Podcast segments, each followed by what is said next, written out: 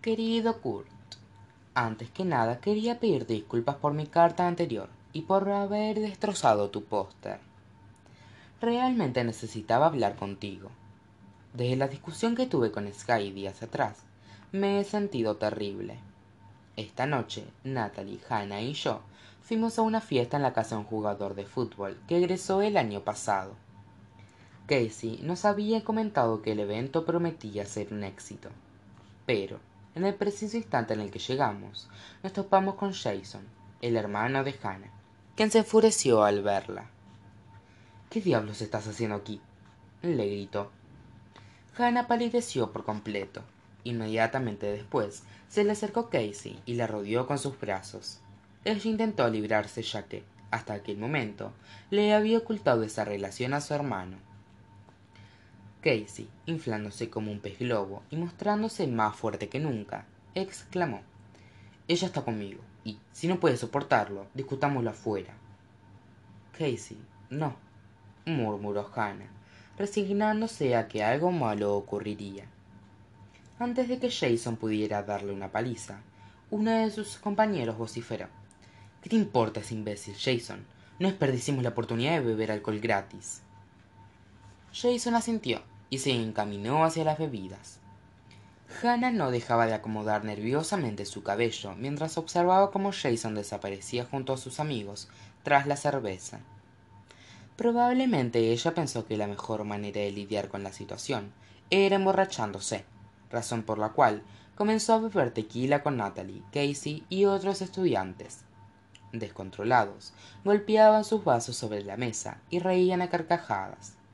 Finalmente, Hannah se sujetó del brazo de Natalie para mantener el equilibrio, y ambas se escabulleron de la sala. Yo me acomodé en un rincón y, simulando estar ensimismada, examiné minuciosamente las hojas brillantes de una planta que había dentro de la casa y las hilachas de las cortinas.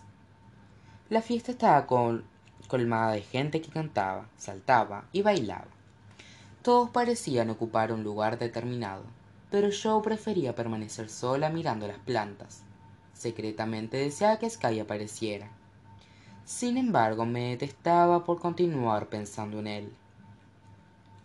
En, un determinado momento, mientras ordenaba los M&M de acuerdo con sus diferentes colores, se me acercó Teddy, uno de los chicos del equipo de fútbol, y amigo de Evan Friedman, y me invitó a pasar el rato con ellos.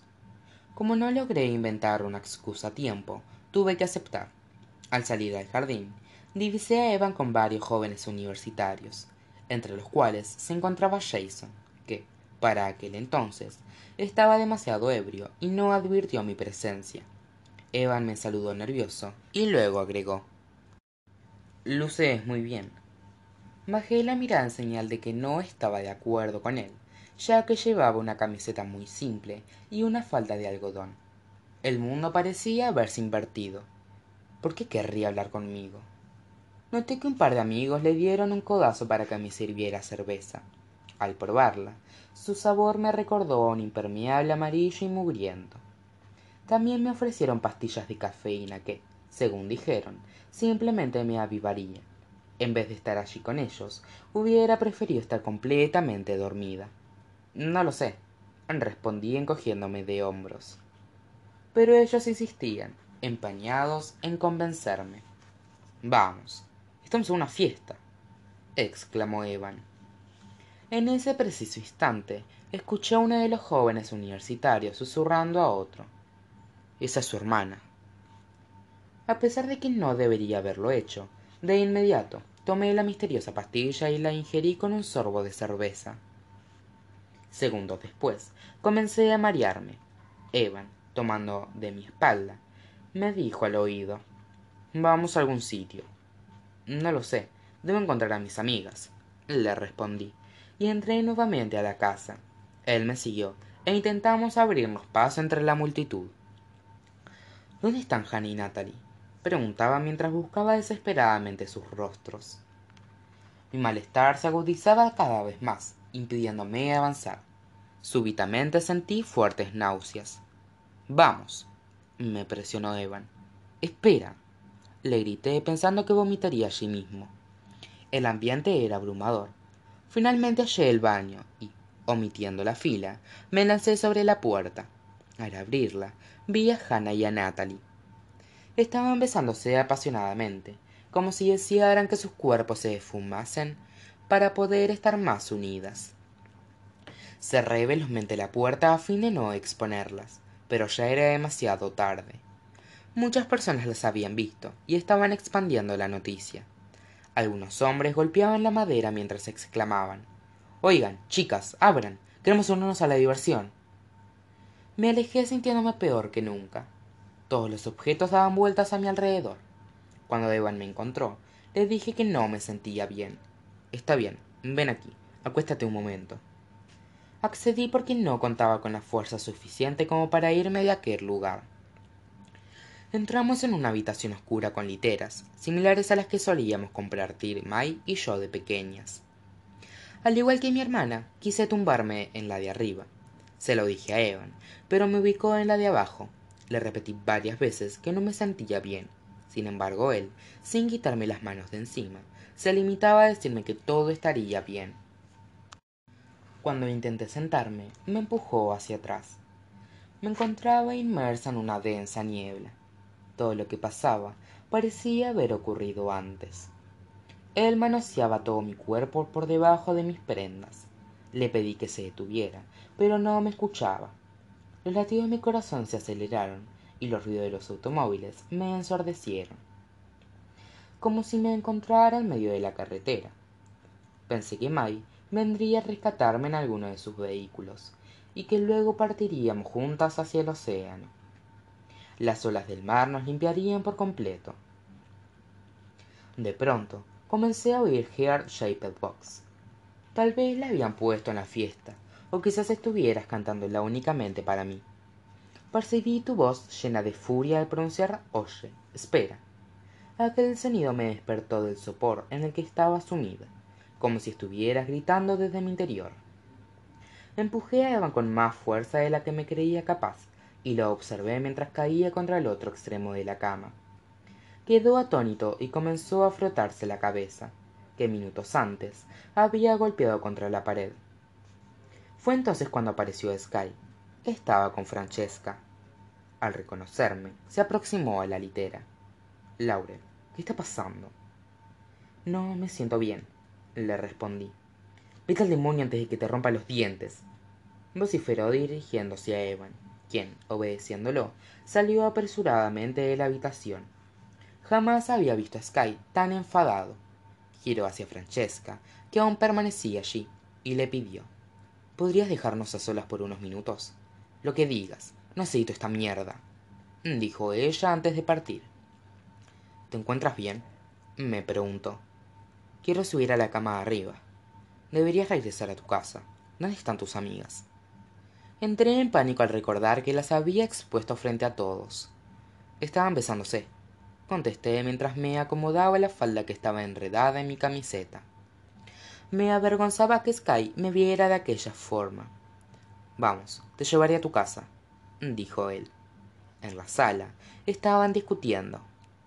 Lárgate de aquí, le gritó Casey a Natalie, que no dejaba de mirar a Hannah, asustada. Por su parte, Hannah, observando el suelo, le susurró a Casey. Vamos, es una chica, no cuenta. Quise intervenir, pero Sky no permitió que me detuviera.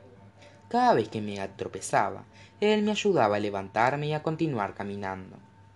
La peor parte fue cuando pasamos junto a Jason, que estaba parado en un rincón. Su rostro había enrojecido y se le marcaban todas las venas. Estaba enfurecido. Noté que Hannah evitaba su mirada. Una vez arriba del automóvil, intentando no mirar a Sky, fijé la vista en las copas de los árboles. Deseaba hallar las palabras justas para transformar todo lo malo en algo alegre. Pero lo busqué. las busqué en vano. Sky tampoco dijo nada durante todo el trayecto. Cerré los ojos hasta que llegamos a mi casa. Al sentir que el vehículo frenaba, me detuve un instante porque mis mareos persistían. Finalmente, antes de abrirla, exclamé: Lo siento mucho.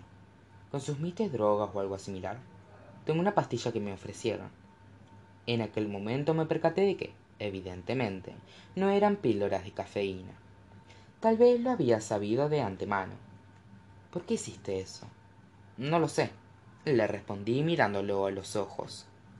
Sentí enormes ganas de que me besara. Deseaba regresar aquella noche en la que, vestida como Amelia, había logrado volar por encima del mundo.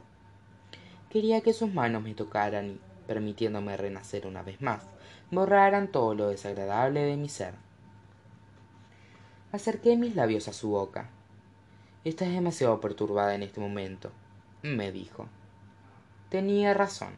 Me encontraba confundida en todo sentido. Lo sé. No tendría que ser de esta forma. Deberíamos estar juntos y enamorados. ¿Podrías olvidarte por un segundo de lo que debería ser y enfrentar lo que realmente es? No lo entiendes. Ella nunca debería haberme abandonado, porque tenía que cuidarme y amarme. Expresé con el rostro cubierto de lágrimas. ¿Quién? ¿Tu hermana? Asentí. Intenté suprimir lo que sentía y librarme de la ira que me dominaba. Ahora lloraba desconsoladamente. Abrí la puerta del automóvil y le dijo Lo siento mucho, debo irme. Él aguardó a que yo entrara a mi casa por la ventana. Segundos después, al escuchar el ruido del motor, me arrepentí por completo. Quería que regresara, porque estaba dispuesta a contarle absolutamente todo. Tuya, Laurel.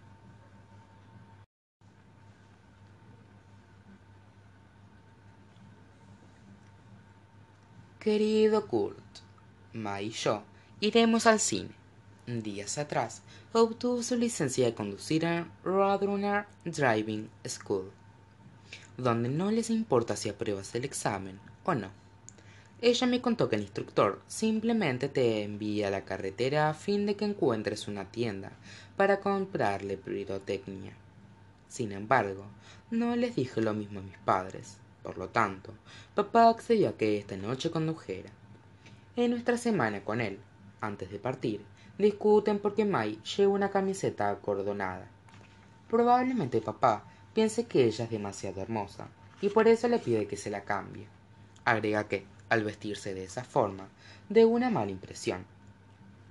Jamás le dice cosas como aquellas, sino que, por lo general, le permite hacer todo lo que quiere, Mai se echa a llorar y yo también, porque temo que se arruine mi velada con ella. Finalmente mi padre expresa con calma Cámbiate, cariño, y podrás salir. Mi hermana y yo salimos a hacer todo juntas, hasta que ella comenzó el secundario. Pero ahora que tengo trece años y ya soy adolescente, volveremos a ser amigas. Deseo intensamente que Mai obedezca a papá si podremos disfrutar de nuestra salida. Finalmente ella acepta su petición y se dirige a su habitación para ponerse una enorme sudadera navideña con la imagen de un reno. Luce graciosa porque aún lleva puestas sus tacones. Enjuaga sus lágrimas y le pregunta ¿Podemos irnos ahora? Adelante, responde mi padre. Veremos a Ladino, ya que en el cine del pueblo suelen pasar películas clásicas de Disney, las cuales Mai y yo adoramos. Estamos en el antiguo Crammy, Cambry, en cuyo espejo cuelga su collar rosado. Apenas doblamos por la esquina, ella se quita la sudadera y, sonriéndome, se acomoda el rimel colorido por el llanto. Yo llevo una de mis camisetas favoritas desde quinto curso, la cual tiene un dibujo de un bosque tropical, con animales de plástico que se pueden desprender. Espero que sea igual de genial que las imágenes de Rainbow Bright y los pitufos. Me pregunto si debería haberme puesto otra clase de ropa, pero mi cabello limpio huele a manzanas verdes. Después de todo, no he echado a perder la noche. A pesar de encontrarnos a fines de noviembre, bajamos las ventanillas y Mai, poniendo tu música, comienza a cantar Contigo Heart Shaped Box. ¿Te gusta? Me pregunta luego de un momento. Yo asiento. Me encontraré con Paul, ¿está bien? No puedes decirle a papá ni a mamá. Arega luego de darme un beso en la frente. Bueno, le respondo sintiéndome un poco triste, ya que no seremos solamente nosotras dos. Sin embargo, lo más importante es que me ha permitido formar parte de su mundo. Cuando nos detenemos en el semáforo antes de llegar al cine, se acomoda el cabello y lo sacude con fuerza. Luego se coloca lápiz labial. ¿Me veo bien? Me pregunta mirándome a los ojos. Yo le contesto que está hermosa. Jamás había visto a alguien lucir de aquella manera, ni siquiera ella. Sus labios parecen inflados como los de los recortes de revistas, pero su rostro es suave. Al llegar, diviso a Paul en un rincón junto a otro hombre. Quedan pocas personas en la fila para sacar las entradas. Paul lleva la misma camisa a cuadros que tenía en el festival de otoño. La primera y única vez que lo había visto. Su amigo luce más descuidado. Viste pantalones descosidos y una camiseta que dice en mi época existían nueve planetas. Cuando Mai ve a Paul, lo saluda con la mano y se le acerca lentamente, con el cabello balanceándose sobre la espalda. Yo sigo sus pasos. Al aproximarnos más, no se tocan, pero advierto por la mirada de ella que luego la harán. Juego con la rana de mi camiseta, desabotonándola y prendiéndola una y otra vez.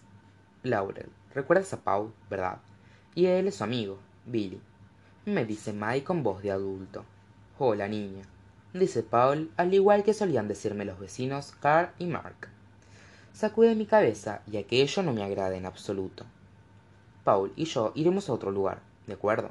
Billy te llevará al cine, agregó ella. No quiero ir a ver a Ladino con ese joven de cabello largo y sucio. Quiero ir con mi hermana. Sin embargo, accedo. Está bien. Él la cuidará bien, ¿verdad? le pregunta Paul. Por supuesto, le responde. Lo harás, dice Maya Billy. Desde luego. Ella, en control de la situación, añade. La llevarás a ver al ladino. No intentes escabullirte a una película para adultos. Él lo niega, pero temo que tal vez sea capaz de hacerlo. Continúa desabotando, ¿no? Desabotonando y prendiendo la rana de mi camiseta, mientras observo las sombras de los árboles entre la acera. May le da diez dólares a Billy y lo hace prometer que me comprará dulces Sour Packed Hits. Segundos después, ella besa mi cabeza deseándome una divertida velada. Volveré cuando finalice la película, exclama antes de alejarse con Paul. Permanezco mirando el automóvil mientras parte.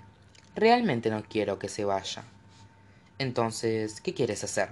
exclama Billy. Con la garganta reseca, estrujo la rana contra mis manos intentando tragar saliva.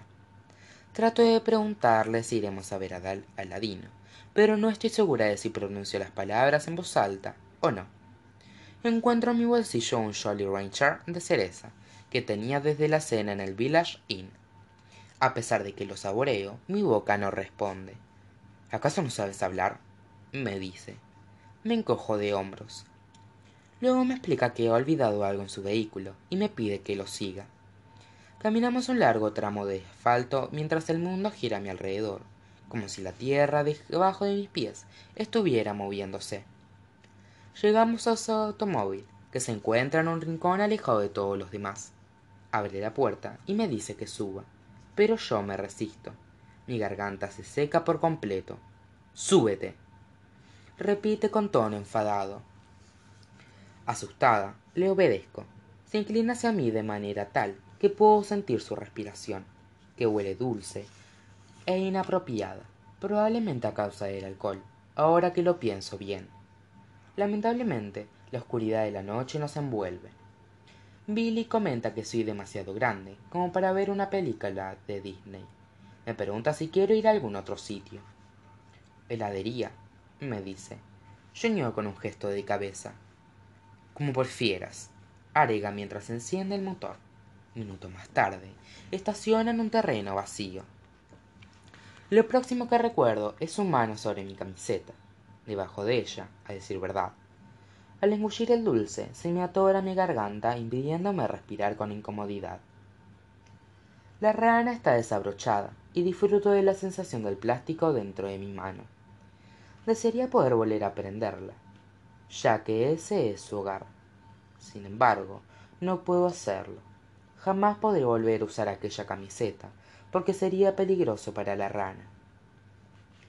Intentando no pensar en la mano de Billy, Me concentro en mi respiración.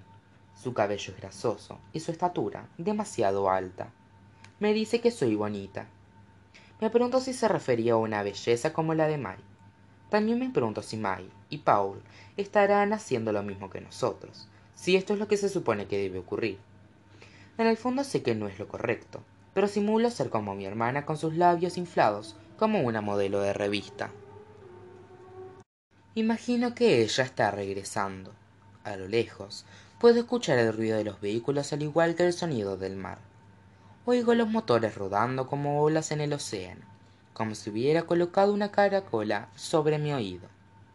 Por momentos me ensordece, y creo que en uno de ellos se aproxima Mai. Apenas llegue, todo terminará, pero los automóviles cercanos retroceden y se apartan de allí. Tal vez viajen rumbo a California. Una vez que termina de hacerme aquellas cosas, Billy me deja en la entrada del cine. El letrero brilla mostrando los horarios de las películas. Aún siento un pequeño trozo de la golosina atorado en mi garganta. Estoy sentada en la acera intentando distraerme con algo. Miro la las diseminadas estrellas del cielo y, después, el hormigón de ventanas vidriadas centelleantes. Leo los números del letrero una y otra vez, tratando de adivinar la hora a fin de saber cuándo regresará mi hermana. La película debe haber concluido, ya que percibo voces a mi alrededor. Una vez que Mai baja del auto plateado, todo vuelve a ser real. Ella se me acerca y exclama con inquietud. Laurel, ¿por qué estás sola? ¿Dónde está Billy? Encogiéndome de hombros, le respondo que tuvo que partir porque tenía un compromiso. ¿Aguardaste mucho tiempo? me pregunta. No, muy poco. Se fue hace un momento. Se tropieza con sus tacones y, cuando piensa que me encuentro bien, ríe alegremente, como si le hubiera ocurrido algo extremadamente agradable. Me dice que a le gusta la sidra hardcore, la cual es muy más sabrosa que la que solíamos beber en las fincas de manzanos durante el otoño. Una vez dentro del Cambry, le sonrío. A pesar de que no me sienta nada bien, el mundo ha vuelto a la normalidad, ya que me encuentro en el automóvil junto a mi hermana. No le menciono nada acerca de lo ocurrido con Billy. Sé que no es lo que debería haber pasado, y, de enterarse, Maggie se entristecería, o más bien, se angustiaría, y probablemente se alejaría de mí para siempre. Si jamás le hubiera contado, tal vez aún estaría aquí conmigo. Tuya, Laurel.